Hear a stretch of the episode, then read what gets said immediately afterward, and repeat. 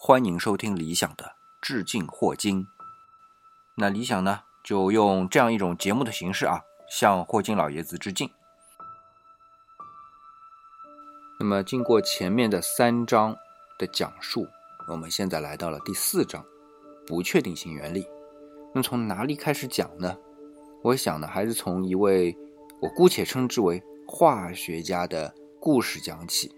哎，这位化学家呢，在当时的门捷列夫元素周期表以外找到了氩气，而且断言呢，有整个一族的元素之前没有被发现。啊，氩气嘛，我们都知道。后来我们就陆陆续续的发现了很多的惰性气体。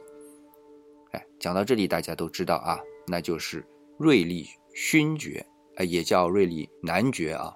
那更确切的讲，它是瑞利男爵三世。我们学过化学，大概知道啊，氩气在大气当中呢，只占百分之零点九几，这是很少的一部分。那当时。瑞利之所以能够把它找出来，也是基于他非常严谨的一种科学态度。我们说瑞利勋爵或者说瑞利男爵呢，要讲的并不是他在化学上的贡献。呃，当然了，在那个年代啊，就是十九世纪末和二十世纪初，物理和化学呢还不是非常的清晰，所以呢，他在化学上面的成就也得到了大家的尊重。那么他在物理上呢？也有一个成就，就是跟黑体辐射有关啊。那么什么是黑体辐射呢？那就是一个物体，我们理论上存在的啊，它不反射任何的光或者辐射，它只是吸收辐射。那么随着吸收辐射呢，自身的温度就会升高。那么升高之后呢，它就会变颜色，因为辐射呢，它吸收之后就转换成了热能。那么把这种热能了又辐射出来，记住啊，这里这是辐射，不是反射，又进行辐射出来。那么随着不断的温度升高，从红哎到蓝，其实是从微波，然后到了红外波段，然后到了可见波段，然后呢到了紫外波段，然后再什么 X 射线、伽马射线、贝塔射线啊这种东西。那么这个呢就是黑体。那么这位瑞利呢，他就想通过。研究这个黑体辐射，来得到一套体系。那通过很长时间的观察和推导，他得到了一套体系。那么这套体系呢，是可以准确的描述这个黑体在低频率的波段，也就是像什么微波波段、红外波段啊、可见波段的，基本上还是符合的。但是，当这个黑体不断的温度再继续升高，到了紫外波段的时候，它的这套理论得出的结论和实际观测到的就完全不符合了，啊，称为紫外光灾难。也就是因为到了紫外波段之后啊，它的数据完全不同，变成什么呢？就是这个黑体要辐射出无限大的能量，这是不可能的，对吧？所以呢，他老人家搞不定，他他老人家搞不定呢，就引来了一个人把他搞定了。那谁呢？就是普朗克。那普朗克怎么把它搞定的呢？哎，他是通过差值的方法，啊，这是数学上的一种方法啊。然后来得出一个公式，然后呢，他再去理解这个公式。哎，你看啊，这个时候就有点像我前一章讲的了啊，就是你可以通过数学来推导出一个公式。但是你未必能理解它为什么是这个样子的。那么普朗克就是这个样子，他搞出一个公式来，然后呢，发现这个公式呢能够很准确的从低频到高频来描述这个黑体，只是不知道它是干嘛的。那咱们知道最后呢，哎，他去理解这个方程，就发现它是把能量啊分成一份一份的，而不是一个连续的。那么这里呢就出现了一个名词叫做 quantum。就是量子，那么这一份一份的能量呢，就称为普朗克常数。那普朗克常数是多少呢？就是六点六二六零七五五乘十的负三十四次方。我的那个神啊，那个太小了。但是不管怎么样，就把这个黑体辐射给搞定了。哎，关于这个啊，理想另外插一句啊，不管你是看科普书也好，或者呢是物理的发展史也好。说起量子力学，都得从这一招开始说的，就是从瑞利金斯公式啊，就是瑞利为主，金斯啊一起跟他搞的这个公式。然后后来呢，这是低频对吧？另外一个人呢也搞了一个公式，它是高频有效，是什么呢？维恩啊，维恩也是一个人，维恩定律来搞定。高频的时候是有效的啊，在描述黑体的时候，但是到了低频的时候又搞不定了。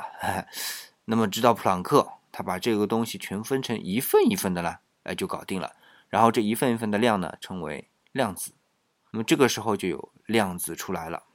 为什么非得说它呢？就是我们说的不确定性原理啊，它是在量子级别上面的。呃，我们去看书啊，包括这本《时间的简史》。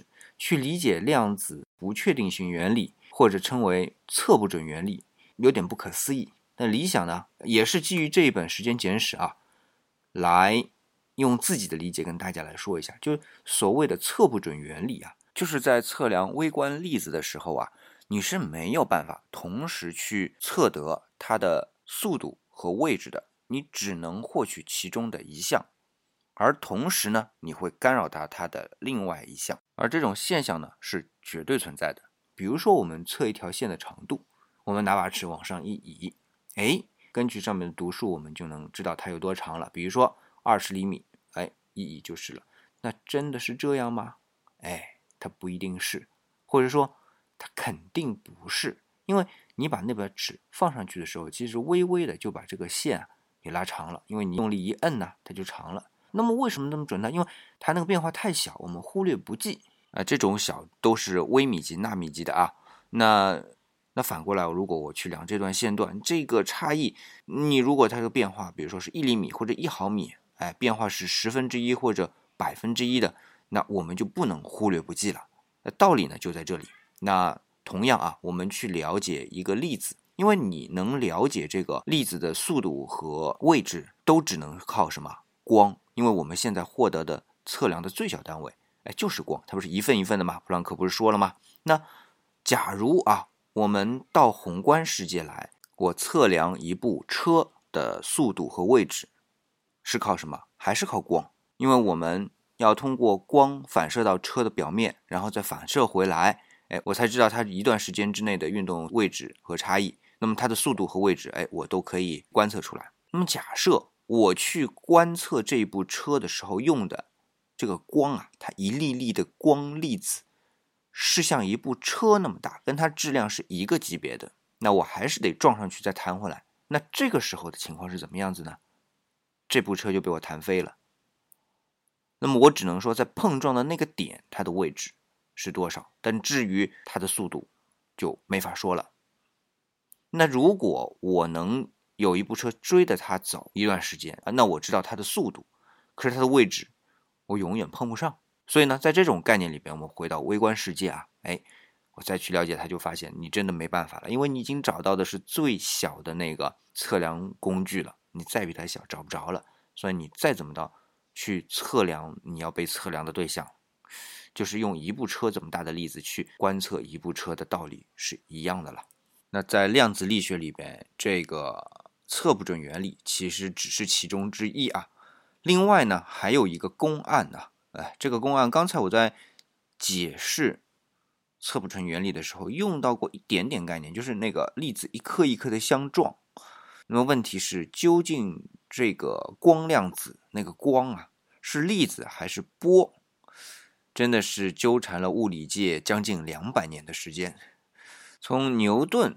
这个时期啊，就跟胡克两个人在英国争的是昏天黑地，然后后来一串物理学家啊都在那里搅和，直到双缝干涉实验的结果，人们验证了说光是波，然后后来呢，哎又有光电效应这个理论依据啊，就是爱因斯坦拿诺贝尔物理学奖的那个理论依据，哎，那么又说它是粒子。然后后来又探测到有光压啊啊各种各样的 理论，就导致就是到底是光还是波，一直是搞不清楚。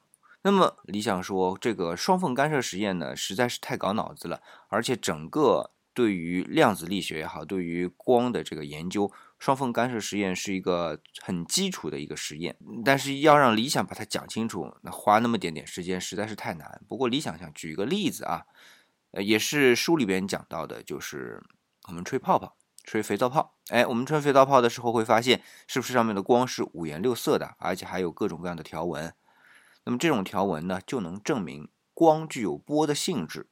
为什么呢？因为肥皂泡它有光的折射，就是说光如果是波被折射之后呢，它能够有光的叠加和光的抵消，对吧？波峰和波峰放在一起就是光的叠加，那么波峰和波谷放在一起呢，就是光的抵消。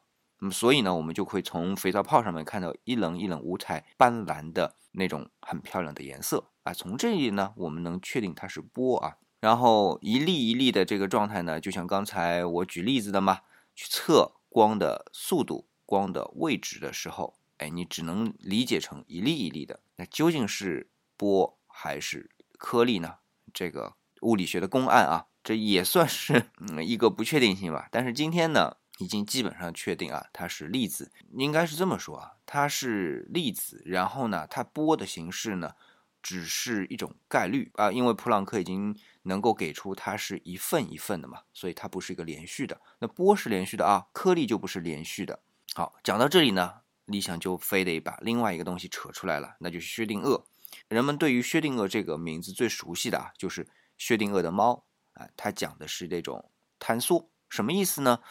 啊，就是他的帕塞吧，他自己搞出来的一个公式，然后他自己讲不明白，然后波尔帮他讲明白了吧，他又不承认，所以就出来这个薛定谔的猫。故事是这样子的啊，就是他呢通过数学求导，导出了一个薛定谔方程啊，它其实是波动理论。那么他这个波动理论呢，和另外一位物理学量子力学的，现在我们叫大师了啊，就是海森堡他搞出来的矩阵力学，它是等效的。海森堡是谁呢？知道物理学的小伙伴们应该知道啊，鼎鼎大名。但是不知道物理学的小伙伴，我可以这么说，就是二战时期给德国制造原子弹的这位首席科学家，啊，就是这么位人物啊。当然，嗯，他也没有造出原子弹来啊，这个就不说，大概知道他是谁，反正就是量子力学的主要奠基人之一吧。那么他搞出的那一套理论呢，是用矩阵，矩阵我们今天学过高等数学当中的那个线性代数啊。大概知道，反正它就是把一个数扩展成，用它的话啊叫一张表，也就是 一个数变得很复杂啊，相互之间的关系变成很多数，相互之间的一个几乘几的一个矩阵嘛，三乘四啊，现在什么我们做 Excel 表啊都清楚啊，之间有关系的。那么这是一个个数啊，那不是连续的，但是能够跟薛定谔的薛定谔方程等效。但是薛定谔方程加上了一个帕塞之后啊，它是一个。波函数的样子，这就匪夷所思了。一个连续性的理论和一个非连续性的理论竟然是等效的，这说明什么问题呢？从薛定谔自己来理解，就是当一个事态没观察的时候啊，它是各种可能性都存在的。当你观察它的时候呢，理想很喜欢用一个词儿啊，叫坍缩啊，就坍缩成一种基本态了，就一个状态了。用爱因斯坦的话，就是上帝是掷骰子的。那么在掷骰子出来的一瞬间呢，你骰子还在地上滚的时候，啊，在转的时候，你就说，哎，这种各种可能性都有。最后你观察它，啪一拍，好，只剩一个状态了，那就是停下来的那个状态，基本上是这个意思啊。那为什么会这样呢？那波尔给出的理论啊，波尔又是一位大家，也就是海森堡的老师啊，那就是说这个连续性的波的样式。其实是粒子呈现在某一个具体地方的概率的表现。那么这种概率连在一起形成的是一个波的状态，是一个连续的状态。就是它每一点出现的概率是多少？哎，它是这样的一个理解。似乎我们今天人这样去理解呢，更容易理解一点啊啊！当然，波尔还是位哲学大师啊，这就不去说他了。他有很多哲学的理论在背后去推导的，要不然他也不会想到。在当时，就经典物理还是很盛行的时候，他能想到是非连续性的，这点真的是不容易啊。那么我们就知道了，今天我们看到它它波的这种状态，应该是一种离散的概率的分布状态。哎，这个也很绕脑子啊。那么说到这里，还有一个不确定性，就跟这个离散状态有关的，就是在粒子空间里边，从 A 点到 B 点，究竟是怎么样？过去的，如果按照我们经典的理论，比如说用一部车从家开到目的地，你走的时候呢，虽然有很多条路径啊，但是你从某一个时刻去看，你只能在这一个路径上面出现。那么在量子力学里面呢，就告诉你说，从 A 到 B 点，它走过了所有可能的路径的总和。怎么理解？反正，在宏观世界里没法理解。那么不管怎么样呢，它就是这样的一种描述，因为它随时随地都有可能在不同的路径上出现，这跟它的能级有关。我们说到能级呢，啊，理想再说另外一个事儿吧，就是我们小时候学的化学啊，对于原子的构造啊，都说里边有个原子核，然后外面呢。是它的电子围绕的这边哗在转，对吧？高速在旋转。如果有两层的，内层多少颗，外层多少颗？那如果有三层的，第一层、第二层、第三层各有多少颗？跟它的那个轨道上面能够容纳多少有关。但是如果在量子力学里边，它是称为叫电子云啊，就是电子呢是围绕电子核在外面做，就像前面说的 A 到 B 的各种可能性的存在。那我的神啊，这个就不好理解了，对吧？它没办法，它就是这个样子的。它通过一个什么呢？叫能级的概念，就是说，哎，有电子它获得能量的，它就跃迁到某一个能级，然后它再获得能量呢，它就跃迁到另外一个能级。它如果能量消失了，它就降下来到某一个能级。那么对应的我们经典的理解，可能就是第一层轨道、第二层轨道、第三层轨道。那么从这样子去理解呢，基本上能够知道我们今天的化学都是在。这个层面上，也就是在电子的能级的层面上去进行化合的。所以，那个化学键啊，究竟它是一个怎么样的力？其实某种程度上，它还是一个电磁力的问题。好了，那么讲了那么多啊，嘚不嘚的，基本上呢，就是把不确定性原理的表现形式告诉了大家，因为这实在是在我们宏观世界当中啊。不太好理解。那今天呢，我们就到这里。至于下一章我们要讲的，就是另外一个话题了，就到了一个非常大的空间去。那我们呢，就下次再聊。